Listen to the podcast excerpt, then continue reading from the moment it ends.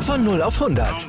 Aral feiert 100 Jahre mit über 100.000 Gewinnen. Zum Beispiel ein Jahr frei tanken. Jetzt ein Dankeschön, rubbellos zu jedem Einkauf. Alle Infos auf aral.de. Aral, alles super. Mavis. Der Podcast rund um die Dallas Mavericks. Mit Sandro Zähler und Lukas Kruse. Auf meinsportpodcast.de. Moin, moin, liebe Basketballfreunde und herzlich willkommen zu einer neuen Ausgabe von Mavericks, dem Podcast rund um die Dallas Mavericks, hier bei meinsportpodcast.de. Mein Name ist Lukas Kruse und gemeinsam mit meinem Co-Moderator Sandro Zede werde ich euch durch diese Sendung führen. Nachdem zuletzt die aktuellen Spiele der Mavs eher im Mittelpunkt dieses Podcasts hier standen, werden wir uns in den kommenden Wochen in unregelmäßigen Abständen mit der Geschichte unseres Lieblingsclubs der Dallas Mavericks beschäftigen. In diesem Format äh, blicken wir zurück auf die größten Siege und Niederlagen, die wichtigsten Momente, aber halt auch auf die spannendsten Geschichten, um einfach den Weg der Franchise aus Dallas nachzuzeichnen und aufzuarbeiten. In der ersten Folge unseres neuen Formats Mavericks History blicken wir gemeinsam zurück auf die Gründung der Dallas Mavericks und die ordentlichen ersten Jahre des Teams in der NBA. Die basketballerischen Ursprünge der Dallas Mavericks reichen bis zur Gründung der American Basketball Association kurz ABA im Jahre 1967 zurück. Damals wurde mit den Dallas Chaparrals das erste Basketballteam in der Stadt gegründet, doch bei den Bewohnern von Dallas wollte der Funke zunächst nicht wirklich überspringen. Die Chaparrals zogen kurzerhand nach San Antonio um, wo sie seit 1973 als San Antonio Spurs ansässig sind und mit der Zusammenlegung von ABA und NBA im Jahre 1976 Teil der NBA wurden. Drei Jahre später, also genau gesagt 1979, unternahmen dann die Geschäftspartner Don Carter und Norm Sonju einen erneuten Versuch, in Dallas eine Franchise zu etablieren. Während des All-Star Games 1980 erteilte dann die NBA die Zustimmung gegen eine Aufnahmegebühr von 12 Millionen US-Dollar. Dadurch durften die Dallas Mavericks dann an der Saison 1980-81 teilnehmen. Die Franchise aus Dallas wurde der Western Conference und der Midwestern Division zugeteilt. Mit der Zeit änderte sich diese Zuteilung allerdings immer wieder und mittlerweile sind die Dallas Mavericks in der Southwestern Division angesiedelt. Um sich halt ihren allerersten Kader zusammenzustellen, also für, den, für die Saison 1980-81, durften sich äh, die Dallas Mavericks im sogenannten Expansion Draft äh, Spieler raussuchen. Sie nahm halt aus den bestehenden 22 NBA-Teams Spieler heraus. Diese äh, bestehenden 22 NBA-Teams, die halt auch schon in der Saison 1979-80 angetreten sind, äh, die durften sich acht Spieler raussuchen, wo, wo, sie gesagt haben, die dürfen sie auf jeden Fall nicht äh, draften, weil die sind uns zu wichtig, die wollen wir behalten. Aber aus dem Pool dieser anderen Spieler durften dann die Dallas Mavericks sich ihren Kader zusammenstellen und durften die dann halt kontaktieren und halt auch verpflichten, wenn sie wollten. Norm Sonju arbeitete hart daran, die Dallas Mavericks finanziell gut aufzustellen. Hierfür setzte er vor allem auf die Akquise von Sponsoren, mit eher bescheidenem Erfolg. Immer wieder erhielt er Absagen von möglichen Interessenten, andere sprangen kurz vor Vertragsschluss sogar ab. Diese Suche fand im April 1980 schließlich ein Ende. Der Geschäftsmann Don Carter sprang in die Bresche, um die zweifelligen 12 Millionen US-Dollar, heute ungefähr 37 Millionen US-Dollar wert, für den Ligabeitritt aufbringen zu können. Etwas später kaufte er die Franchise und wurde Mehrheitseigentümer. Nachdem das geklärt war, musste man sich dann Gedanken machen, wie man ähm, das Team eigentlich nennt. Dafür wurden insgesamt 4600 Vorschläge eingereicht und unter den Top 3 waren dann folgende Namen: Express, Wranglers und Mavericks. Man entschied sich dann, äh, den Namen Maverick zu nehmen, weil man sich an die gleichnamige Western-Serie, die relativ beliebt war, einfach anlehnen wollte und dadurch auch eventuell noch ein paar Sympathiepunkte mehr sammeln wollte. Für das Logo der neuen Franchise wurden immerhin 77 Vorschläge unterbreitet. Doch Norm Sonju hatte eine sehr genaue Vorstellung, was die farbliche Gestaltung des Wappens anbelangte, da die Sitze der Reunion Arena, der sich damals noch im Bau befindlichen zukünftigen Heimstätte der Mavs, blau und grün werden sollten, wollte er, dass sich diese Farben auch im Vereinswappen wiederfinden. Extra dafür engagierte er einen Artist, der schlussendlich das Logo entwarf. Finanzielle Zukunft, Name und Logo waren also nun von der To-Do-Liste verschwunden, konnte man durchstreichen, weil sie abgearbeitet wurden.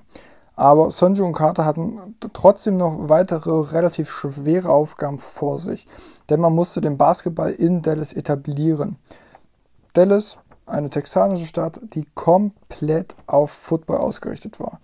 Diese Stadt musste man vom Basketball äh, berichten. Die Dallas Cowboys waren halt auch die Nummer 1 in Dallas, waren Gesprächsthema Nummer 1 und es gab wirklich nur Football in dieser Stadt. Was man halt auch daran gesehen hat, die Dallas Separates haben ja auch nicht wirklich lange in Dallas existiert.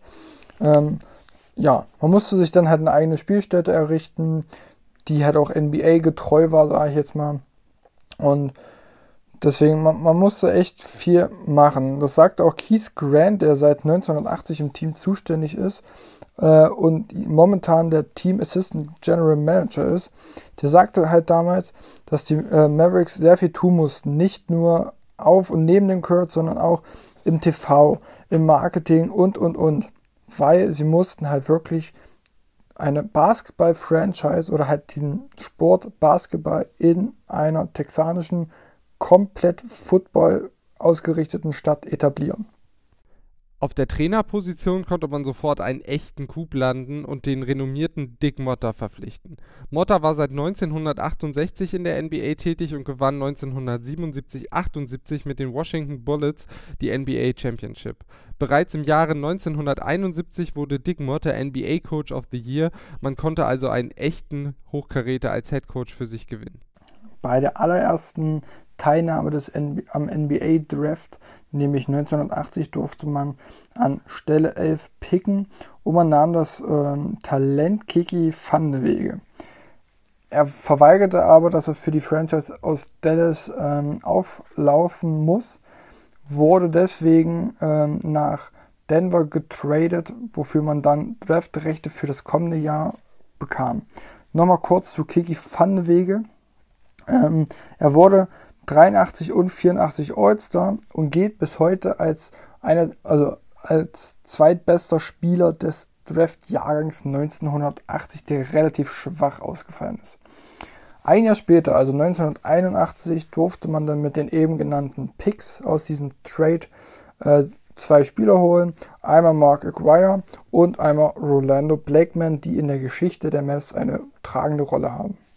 Am 11. Oktober 1980 starteten die Dallas Mavericks schlussendlich in ihre erste NBA-Saison der Geschichte.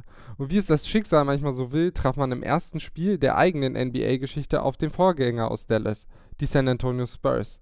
Zwar konnte man das Spiel mit 103 zu 92 für sich entscheiden, doch dieses Niveau konnte man über die Saison nicht halten. Man verlor einige Spiele hintereinander und die größte Niederlagenserie gab es zwischen dem 49. und 63. Spiel. Ganze 15 Mal in Folge verließen die Dallas Mavericks nicht als Sieger den Court. Im Laufe der ersten Saison, genauer gesagt im Dezember 1980, konnte man auch den allerersten Star für sich begeistern. Ähm, die Verpflichtung von Brad Davis war aber eher so eine Geduldsprobe. Denn äh, der damals 25-Jährige wollte eher lieber seine schulische Ausbildung beenden und hatte eigentlich kein großes Interesse an einer NBA-Karriere. Ähm, aber man konnte ihn nach mehreren Gesprächen dann doch überzeugen, äh, so dass er dann nach Dallas kam, wo er warmherzig empfangen wurde und sich super schnell ins Team einfügte. Und Davis sagte halt auch 1980, die Fans waren sehr enthusiastisch, sie waren sehr laut und liebten das Spiel.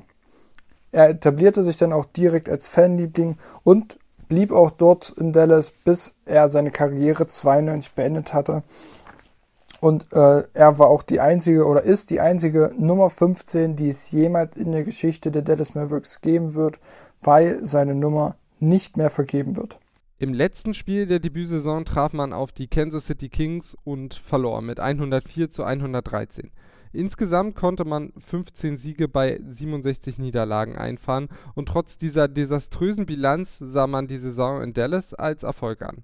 Pro Partie waren im Schnitt 7800 Zuschauer anwesend und gegen die LA Lakers stellte man am 17. März 1981 einen Zuschauerrekord für ein NBA Expansion Team auf. 17.828 Zuschauer kamen in die Arena und sahen das Spiel. Der große Zuschauerstrom könnte allerdings auch an den erschwinglichen Eintrittspreisen gelegen haben. Das teuerste Ticket für ein Heimspiel in der ersten Saison der Dallas Mavericks kostete nämlich nur 15 Dollar.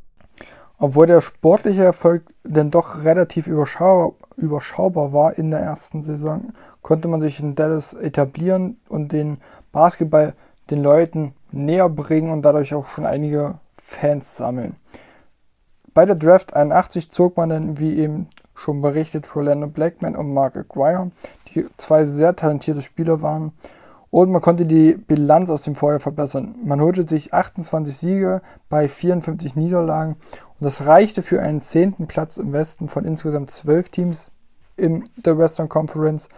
Ähm, das lag aber halt auch an einem dritten Rookie, nämlich Jay Vincent. Der holte sich 21,4 Punkte pro Partie und er war der allererste Maverick, der eine Auszeichnung der NBA erhielt, denn er wurde in das NBA All-Rookie First Team gewählt. In der folgenden Spielzeit waren die Dallas Mavericks nun endgültig in der NBA angekommen. Man verlor maximal fünf Spiele in Folge und konnte sogar einen Sieg gegen die LA Lakers um Magic Johnson und Kareem Abdul-Jabbar erringen.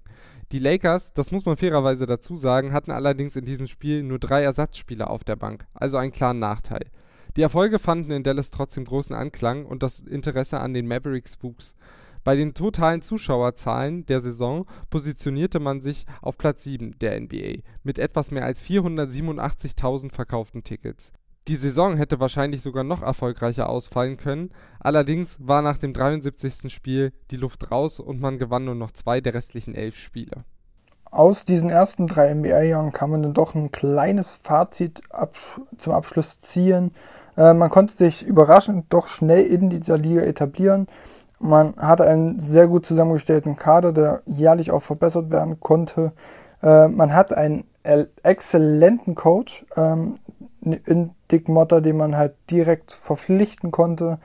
Äh, in der Saison 1980-81 war das Durchschnittsalter von der Mannschaft der Dallas Mavericks nur 24,5 Jahre alt. Und trotzdem konnte Dick Motter dieses Team schnell zu Erfolgen führen. Auch in, in der NBA Draft konnte man ähm, überzeugen, weil man gute Entscheidungen getroffen hat, wie zum Beispiel mit Rolando Blackman, Mark Aguirre und so weiter und so fort. Mit Brad Davis hatte man dann auch seinen ersten Star, ersten Fanliebling, Rolando Blackman, Mark Aguirre, kam auch relativ in diese Stufe hinein, ähm, waren auch ähm, Aushängeschilder der Franchise, diese drei. Und dadurch kamen halt auch viele Fans in die Arenen. Insgesamt konnte man wirklich sehr zufrieden sein, also, weil halt auch sportlich eine Leistungssteigerung zu sehen war und mit sportlichen Erfolgen wächst natürlich auch die Community, die Anhängerschaft und deswegen konnte man sich dann wirklich in Dallas etablieren. Man sollte also keine Angst haben, dass den Dallas Mavericks das gleiche passiert wie den Dallas Shepherds.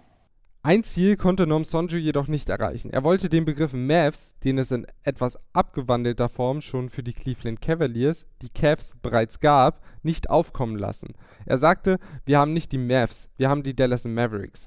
Aber wir glauben, darüber konnte er relativ schnell hinwegsehen. Das war der erste Teil unseres Marvelous History Formats. Wie die erste Teilnahme der Dallas Mavericks ablief, erfahrt ihr im zweiten Teil dieser Serie am kommenden Samstag. Folgt uns gerne auf Instagram und Twitter jeweils unter @marvelous_pod und lasst uns gerne eine Bewertung bei iTunes da. Vielen Dank fürs Reinhören und wir wünschen euch noch einen schönen Tag und ein angenehmes Wochenende. Tschüss, bis zum nächsten Mal.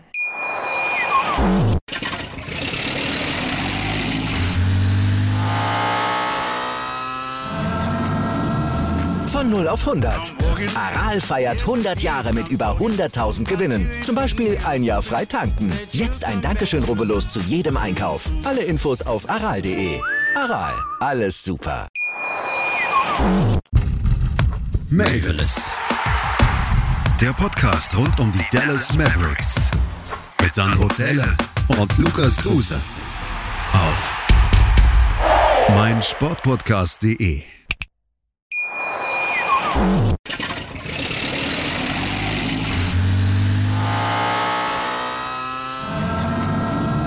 Von 0 auf 100.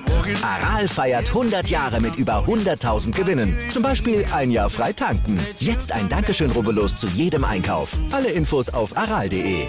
Aral, alles super.